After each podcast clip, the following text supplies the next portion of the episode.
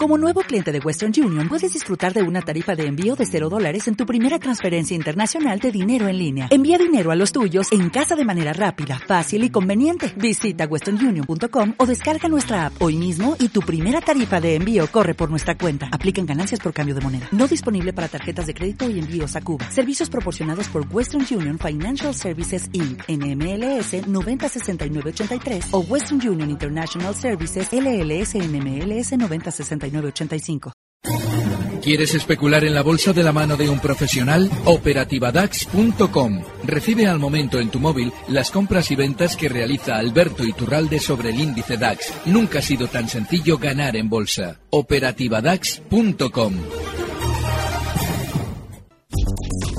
Tiempo real.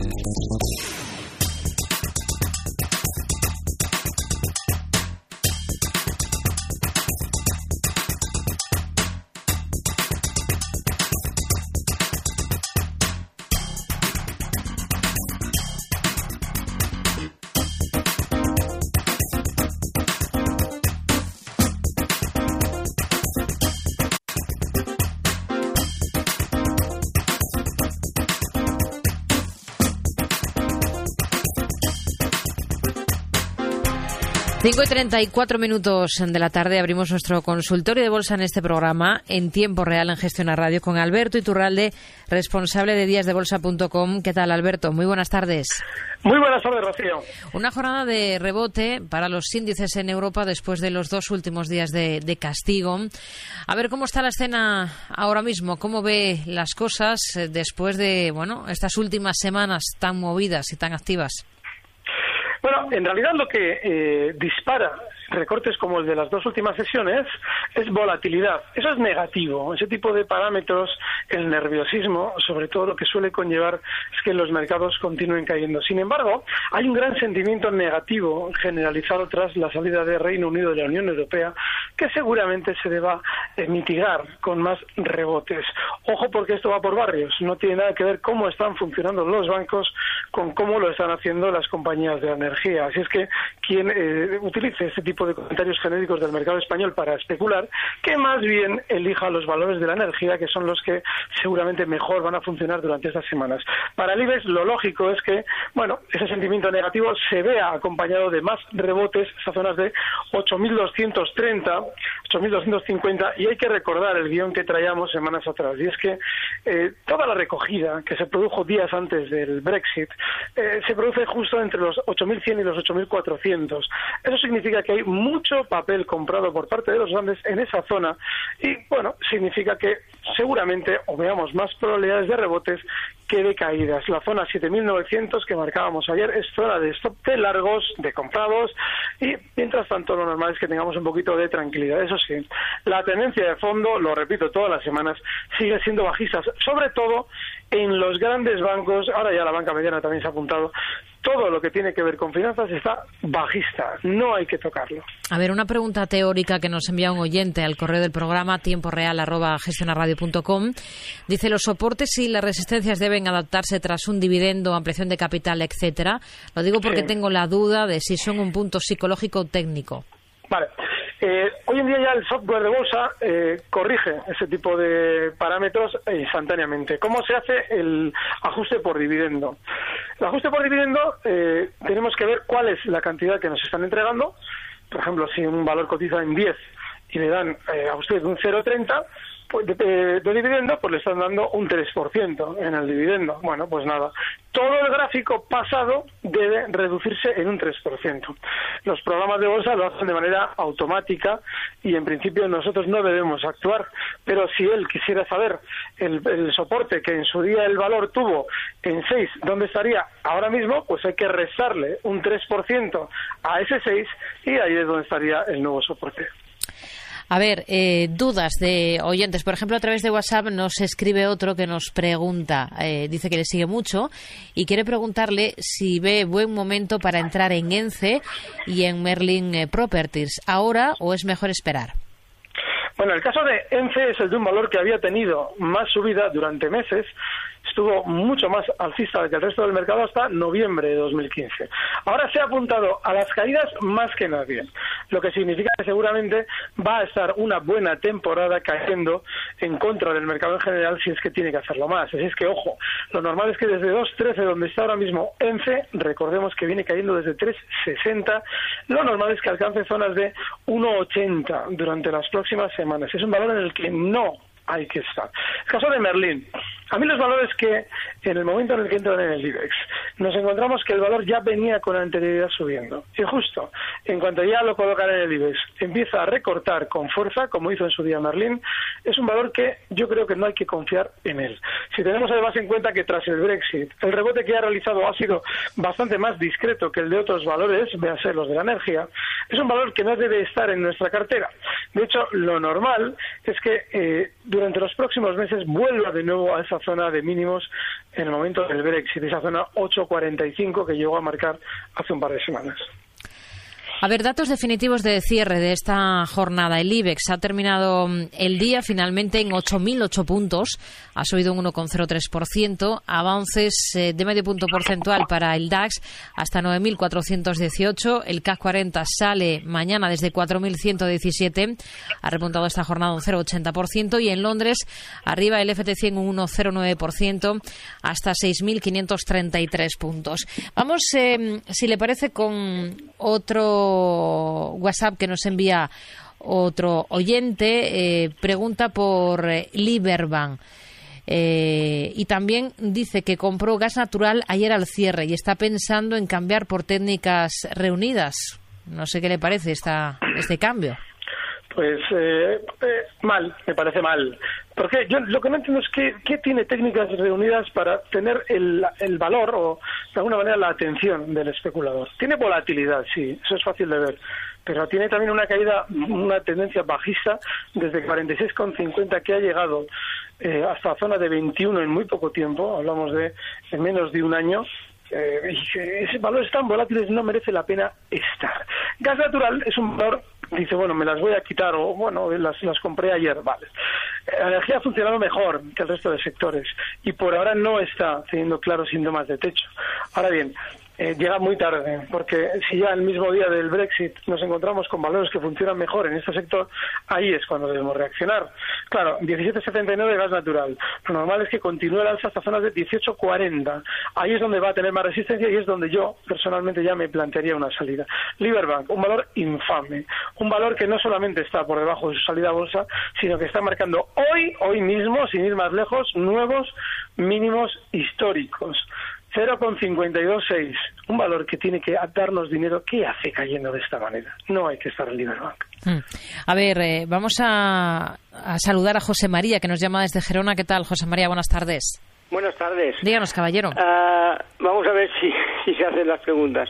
Ah, una pregunta eh, no es de no es tipo técnico, eh, a ver si ¿qué me puede decir don Alberto Iturralde, es sobre fomento de construcciones y contratas. Uh, Carlos Slim tiene uh, una OPA en 7,60.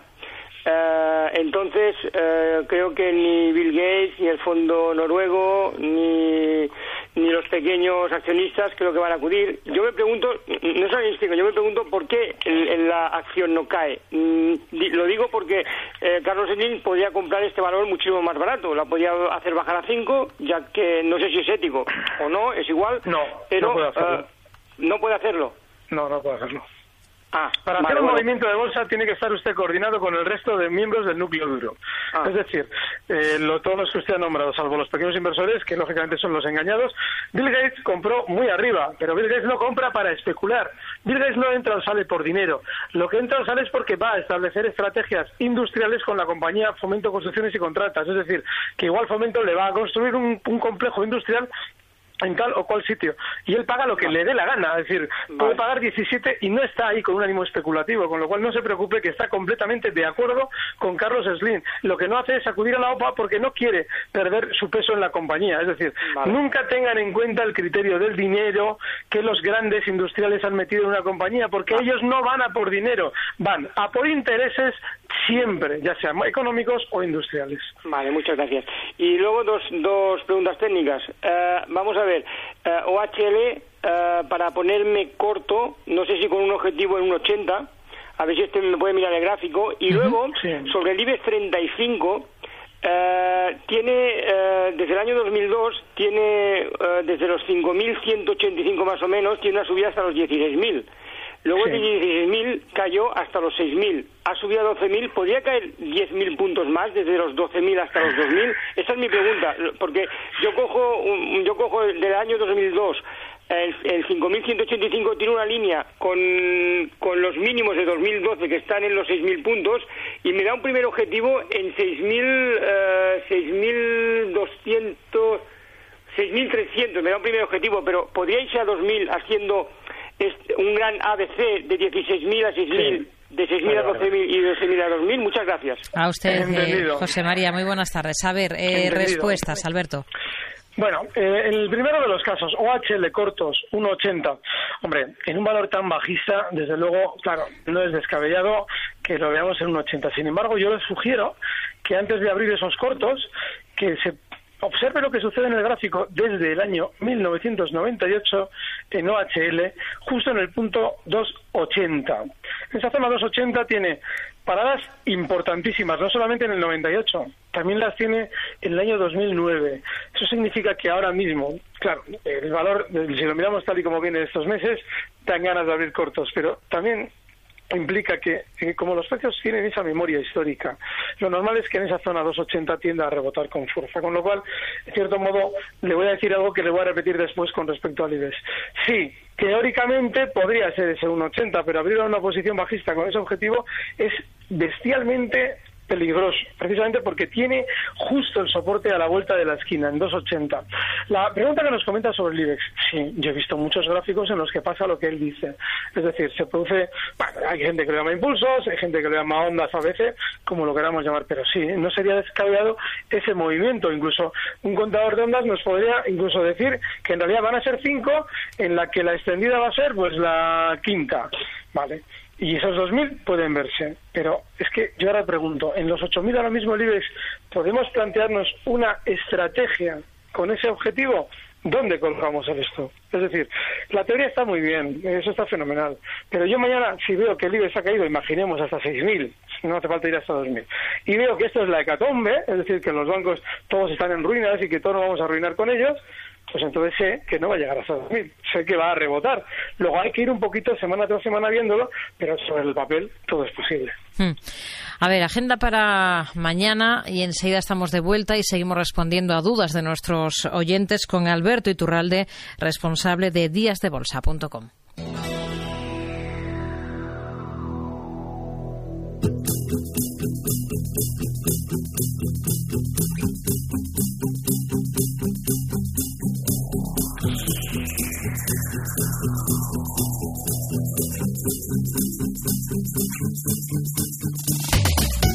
cerrar la semana en España, Eurostat sacará al mercado la balanza de pagos del primer trimestre del año de la eurozona, mientras que en Alemania se va a conocer la balanza comercial del mes de mayo. En Francia se van a publicar la balanza presupuestaria y la producción industrial. En Reino Unido se va a conocer la balanza comercial de mayo y en Suiza la tasa de desempleo del mes de junio. Los inversores deberán estar atentos en los Estados Unidos a los datos de empleo de junio.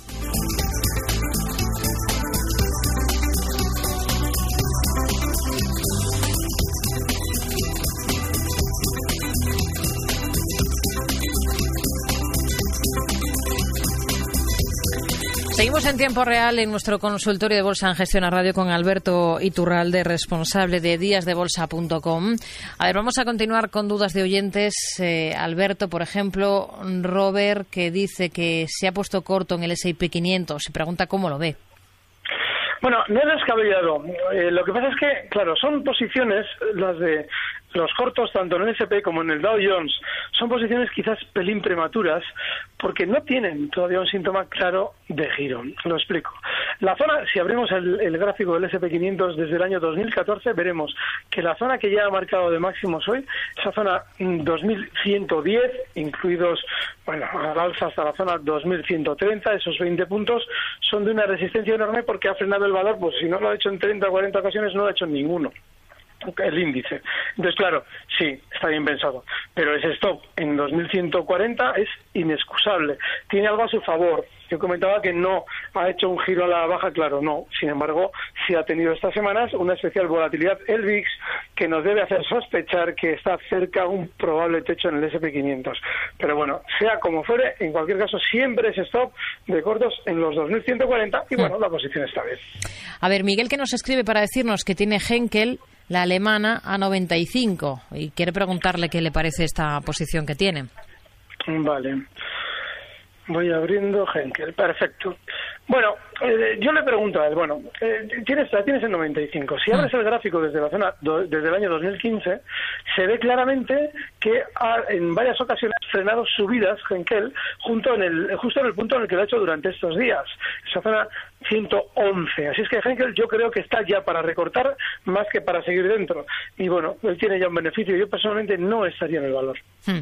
A ver, un banco. Eh, David desde Zaragoza que dice que ha entrado en el Santander a 3.35 con stop 3.27 y objetivo 3.60 y pregunta si ha hecho bien. Sí, sí, sobre todo por el stop. Está bien que se le ajuste el stop al Santander justo en los mínimos de la sesión de ayer. Ese punto es importante. Y también está bien el objetivo porque es la primera resistencia. Yo, de hecho, fíjate, esperaba que el Santander en su fase de Brexit tuviera un poquito más de subida. Subió hasta 3,60, pero yo esperaba 3,70, 3,75. Bueno, no lo ha hecho. Pero desde luego que los 3,60 que era fijo como objetivo están muy bien fijados. Hmm. A ver, Acerinox, eh, otro oyente, este no nos dice su nombre. Dice eh, me gustaría saber qué tendencia puede tener Acerinox. Tengo la posición abierta a 11.67. Vale. Eh, eh, yo siempre sugiero que nunca esperemos un cambio de tendencia. Dice, bueno, pero ¿qué, tendencia puede tener? Pues la misma que ha tenido. Es decir, lleva lateral muchísimo tiempo, año y pico. Es un valor que en realidad, aunque ha tenido, es un movimiento lateral amplio, bastante aburrido. No, no, no, no nos ha realizado en la caída anterior una figura de vuelta clara que se rompa la alza y cambie la tendencia a alcista. No, no. Se ha mantenido lateral. Luego, lo normal es seguir esperando lateral, lateralidad. Esa es la razón por la que yo llevo meses diciendo que en Naciones no hay que estar. Porque un precio que está lateral no nos está dando un margen de maniobra suficiente hacia el lado alcista. Si él está, yo desde luego que en la zona 9.80 colocaría el stop. Hmm. A ver, José de Oviedo, que dice que el lunes vendió Repsol y Sabadell con pequeñas plusvalías y ahora se pregunta qué hacer. ¿Esperar o qué valor le aconseja en estos momentos? Bueno, eh, yo en general esperaría. Hay valores en Europa, por ejemplo, Adidas, yo llevo esos días comentando, y en Estados Unidos American Tower. Son valores que están muy bien. Yo en España tengo bastante recelo, salvo de las eh, que hemos venido comentando estos meses, las Prosegur, eh, Eurofoods, pues recelo en general de todas. Creo que todavía les queda mucho por caer. La venta de Repsol la ha realizado fenomenal, había tenido un comportamiento mejor en el rebote posterior al Brexit, pero sí es cierto que ese rebote ha frenado donde debía, en una zona de resistencia 11.70. Así es que bueno, pues si ha hecho la primera parada ahí, está bien vendidos. Hmm. A ver, Miguel, que también pregunta por Acerinox, que acabamos de analizarlo, pero añade Iberdrola y pide soportes y resistencias. Bueno, Iberdrola también es de las que ha funcionado especialmente bien tras el Brexit. Vale, eh, a la hora de buscar un soporte, durante esos días ya ha empezado a aflojar un poquito. Hay algo clarísimo en el valor y es que los 5,50 es una zona importantísima de soporte. Así es que quien quiera apostar a la ruptura alza de los 6 euros, yo desde luego no lo haría, pero quien quiera hacerlo tiene que debe tener su stop en los 5,50. Hmm. Ya que ha citado entre estos valores que nos ha dado varios nombres a, a Prosegur, aprovecho para plantearle una duda que nos envía Jorge de Madrid, que dice que las tiene, acciones de Prosegura 505, y quiere preguntarle cuál puede ser un buen precio de venta. Vale, en, en, en ese planteamiento debemos tener en cuenta la filosofía del valor. Prosegur es un valor muy alcista desde hace un montón de años. Estamos hablando de que desde el año 91 es un valor que sube con sus bandazos. Si alguien abre el gráfico verá que si entramos en un calentón del valor vamos a tener una buena temporada de espera hasta verlo de nuevo en máximos, pero es un valor alcista. Entonces dices, vale, ¿y dónde puedo yo plantearme una salida? Bueno, pues ahora mismo los últimos máximos importantes que ha hecho Prosegur estaban en 5,75. Esa es la zona que más probablemente irá alcanzando durante estos meses, está en 5,25. Pero está muy bien ese punto de compra porque incluso, fíjate, no tanto, sí, el 5,05 es una zona fenomenal de stop. Sé que en ese momento él va a perder las comisiones, pero merece la pena esperar a ese 5,75 con el stop justo donde él compró, el 5,05. Hmm. A ver, Ángel Luis, que nos escribe un correo electrónico y dice que tiene pensado comprar libras. ¿Qué objetivo le ve la divisa británica a corto plazo? ¿Compro ya o conviene esperar? Vale. Voy a abrir el gráfico libra-euro, ¿vale? Estamos hablando de que el gráfico libra-euro, y estoy insistiendo en que es libra primero y luego euro, porque es el que está realmente bajista y de alguna manera tienta al especulador contra tendencia a intentar entrar para aprovechar rebotes. Es lo que interpreto que él plantea. Bueno, en todas las tendencias hay que esperar antes de colocarnos en contra de la tendencia que el valor trae, es decir, alcistas en contra de la tendencia bajista actual, hay que esperar a una figura de vuelta. Es decir, un tiempo, una temporada en la que el valor ya ha dejado de caer, en este caso sería la divisa, ha dejado de caer, va poco a poco manteniéndose en lateral e inicia el movimiento alcista. Como todavía está tremendamente lejos de hacerlo, es decir, la verticalidad que todavía está demostrando la caída es enorme, hay que esperar seguramente semanas. Está en 1.10 16. Bueno, pues, bueno, concretamente unos 16,74. Bueno, pues no nos debe extrañar verlo caer a esas zonas de 1,1250 antes de formar esa figura de vuelta al alza. Hay que esperar. Hmm. A ver, José Antonio, que también nos escribe y pregunta por el DAX si podría alcanzar la zona de 9.700 para deshacer unos largos que no cerró la vez anterior y cuándo cree que se pueden buscar cortos en el IBEX o en el DAX también. Bueno, a mí lo del DAX, eh, eso me gusta menos por una razón. Y es que el DAX sí se ha colocado, en contra de lo que hizo el IBEX, sí se ha colocado por encima de la zona en que los grandes recogieron títulos antes de subir el DAX para aquello del Brexit. Lo que significa es que seguramente el DAX va a estar menos alcista. Yo estos días comentaba que en la operativa DAX ya estamos abriendo posiciones cortas sin demasiada dificultad y están yendo bien, precisamente porque el DAX está menos alcista que otros índices. Así es que, ojo, yo no sé, no puedo predecir si va a llegar hasta 9.700, pero sí creo que le tiene que costar más que al resto de índices y desde luego que a esa posición de largos sí le colocaría un último stop, en este caso en el del DAX, en los 9.370. Alberto Iturralde, responsable de díasdebolsa.com. Hablamos el próximo jueves. Gracias, como siempre. Muy buenas tardes. Muchas gracias. Un fuerte abrazo. Recibe al momento las operaciones de Alberto Iturralde vía SMS en tu móvil. Operativa DAX.com.